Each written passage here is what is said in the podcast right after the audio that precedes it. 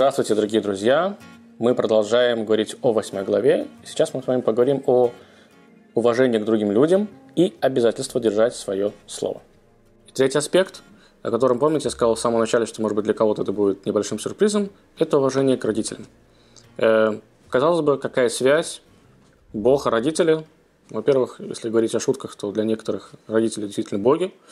Э, ну, а если говорить по-простому, то говорят наши мудрецы, что в рождении ребенка участвуют трое. Отец, мать и Всевышний. Отец и мать делают, творят тело, Всевышний дает душу.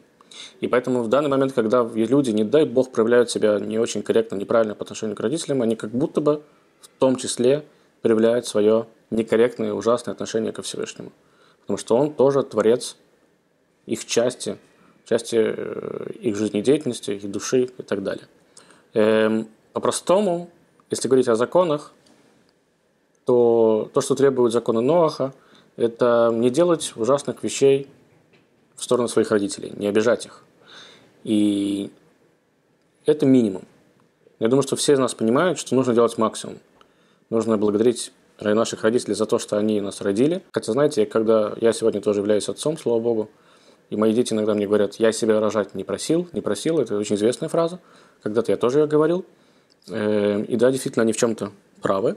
Но не за это будем мы благодарить наших родителей. Мы будем благодарить их за те бессонные ночи, за те э, силы, которые они в нас вкладывали, те, ту энергию, в которую нас вкладывали. За это уже стоит спасибо сказать. Мы уже родились, дорогие друзья, мы уже существуем.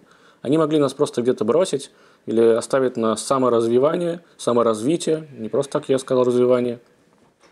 Эм, но, видите, они из нас сделали людей. И за это нужно им сказать спасибо и стремиться всячески отблагодарить. Я думаю, что каждый понимает, что это есть высшая мера э, праведности по отношению к родителям.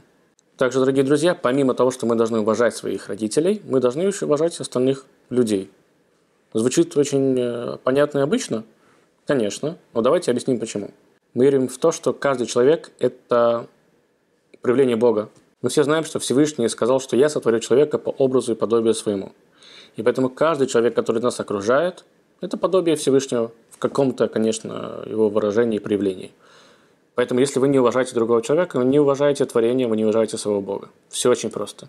Помимо всех остальных историй, связанных с моралью, которые, помните, мы когда-то с вами говорили, что э, потомки Ноха должны исполнять заповеди, даже если, которые просто связаны, не прописаны нигде, просто связаны с логикой. Уважать другого человека, принимать его мнение, относиться к нему с уважением – это правильно, это логично, это хорошо.